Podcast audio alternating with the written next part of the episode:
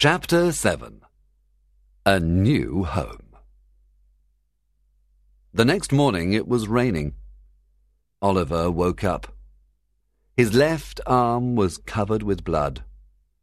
He got up slowly and tried to walk. He saw the country house and thought, Perhaps the people in that house can help me. He knocked at the door and fell to the ground. Mr. Giles and Mr. Brittles opened the door. A boy, said Mr. Giles. Then he saw the blood on Oliver's clothes. Look, it's one of the thieves. He told the ladies, Here he is. I shot him, madam. Do you want to see him? Oh, not now, said Rose Maylie. She was a beautiful girl of seventeen. She had blue eyes and a kind smile.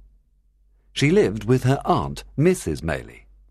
Take him upstairs to Mr. Giles's room. Mr. Brittles, please go to town and ask Dr. Losberne to come immediately. When Dr. Losberne arrived, he said, What a terrible thing! Thieves in the night! Are you ladies well? Yes, thank you. But please look at the boy upstairs. He's hurt. Of course, Dr. Losberne said. He stayed upstairs a long time. Finally, he came down and said, Ladies, please come upstairs with me. Rose and Mrs. Maylie followed the doctor. They had a big surprise. They did not see a bad criminal in bed. They saw a little boy sleeping. They looked at him in silence. Rose sat down near the bed. Oliver smiled in his sleep. This poor boy cannot be a thief, said Mrs. Maylie. He's so young, said Rose, with tears in her eyes. In the evening, Oliver woke up after a long sleep. He told them the story of his sad life. He also told them about kind Mr. Brownlow. He spoke slowly and softly because he was very weak. He had a high temperature. He was ill for a very long time. Rose and Mrs. Maylie took care of him.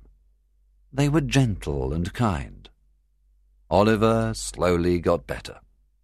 He went for walks with Rose and Mrs. Maylie. He listened to Rose playing the piano and singing. He listened to her reading aloud. Oliver helped in the garden. After some time, a kind old man gave him lessons every day. Three months passed, and Oliver was very happy. He loved Rose and Mrs. Maylie with all his heart.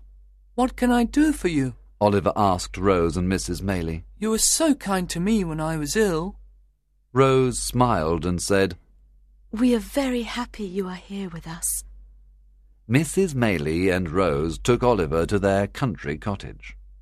It was a lovely place. There were trees and flowers everywhere. Oliver became strong and healthy.